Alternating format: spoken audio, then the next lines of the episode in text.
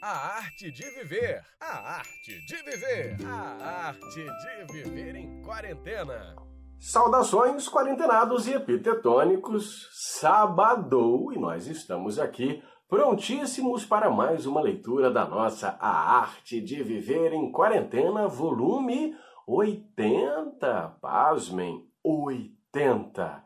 Estamos juntos há 80 leituras, 80 capítulos e vamos tocar o barco, não é? Cujo título é Confie em sua intuição e questões de ordem moral. Nascemos para a bondade essencial. Dotados de intuição natural para distinguir entre o que é bom e digno e o que não é. Portanto, quando às vezes nós estamos ali meio acabrunhados, cabreiros, chateados com a vida e com o mundo, dizendo o mundo está perdido, o país está perdido. Eu até entendo a dificuldade, mas nós temos que partir do pressuposto de que nós fomos criados para a bondade essencial, para o amor, porque nós fomos gerados, fomos criados por inteligências superiores que não perderiam o seu tempo e gastariam a sua energia nos criando para o mal, não é? Não faz sentido nenhum. Portanto, o que há de mal no mundo, o que há de comportamento, digamos, reprovável, que nós sabemos quando se trata de um comportamento reprovável, é sobre isso que nós vamos falar aqui, às vezes a gente fica meio abatido, dizendo, é, tá tudo perdido, ferrou, mas não.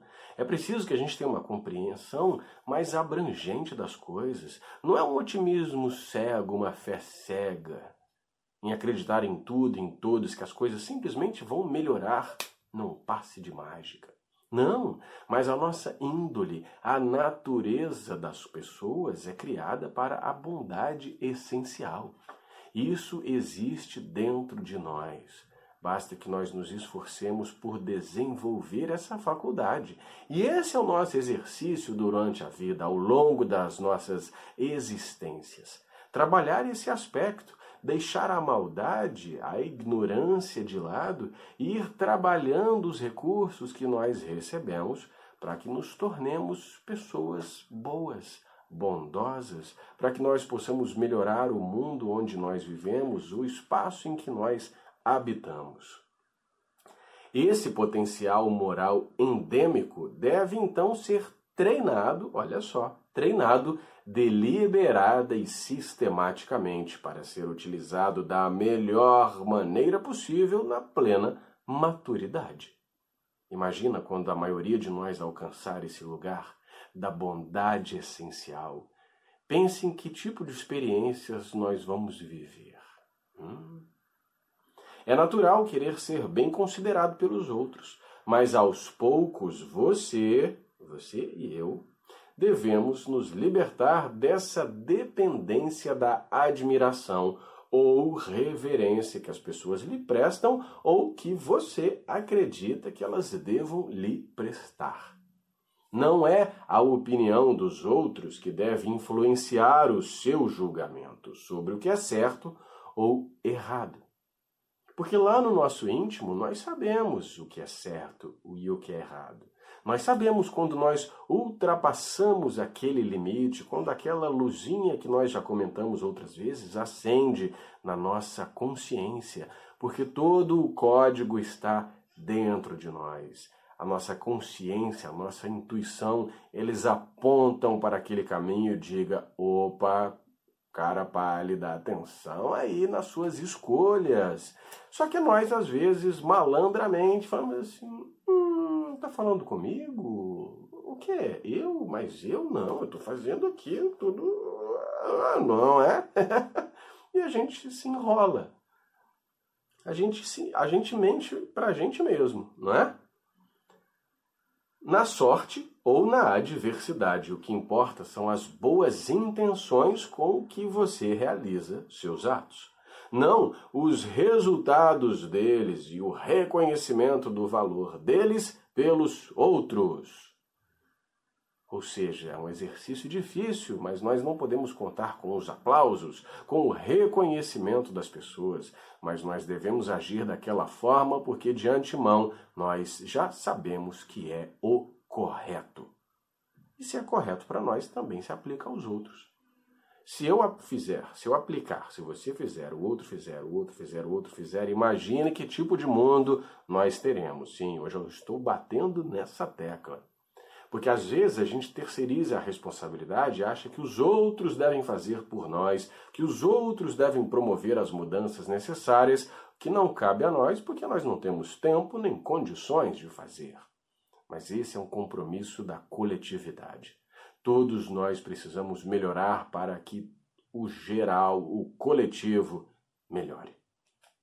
Portanto, Desvie sua atenção daquilo que você acha que as outras pessoas estão pensando e também dos resultados de suas próprias ações. Em vez disso, escute sua intuição natural para todas as questões, questões de ordem moral e siga fielmente. Pescou aí? Tô dando aquela piscadinha para dar aquela dica para você, hein? Olha, escute sua intuição natural. Nós somos dotados dela. Nós carregamos ela dentro de nós, às vezes pela loucura da vida e que nós também nos permitimos enlouquecer, nós vamos nos desconectando da nossa intuição, da relação com que a gente tem com o universo, com as vidas, com tudo que vive e interage ao nosso redor. Nós podemos buscar ali a essência das coisas, porque nós estamos mergulhados nelas, nós não somos um pedaço, nós não estamos à parte, nós estamos fora, nós estamos dentro de tudo, mergulhados neste todo. Portanto, tudo faz parte do todo. Tudo faz parte do todo. Pensa nisso. Ou todo faz parte do tudo. Hum? Terminamos por aqui. Bastante provocativa, não é? Significativa, importante. E para não enrolar mais, vou deixar o tema da nossa próxima leitura. Não tenha raiva dos malfeitores. Eita lasqueira. Lembra daquela que nós lemos, acho que duas leituras atrás? Deixa eu ver aqui.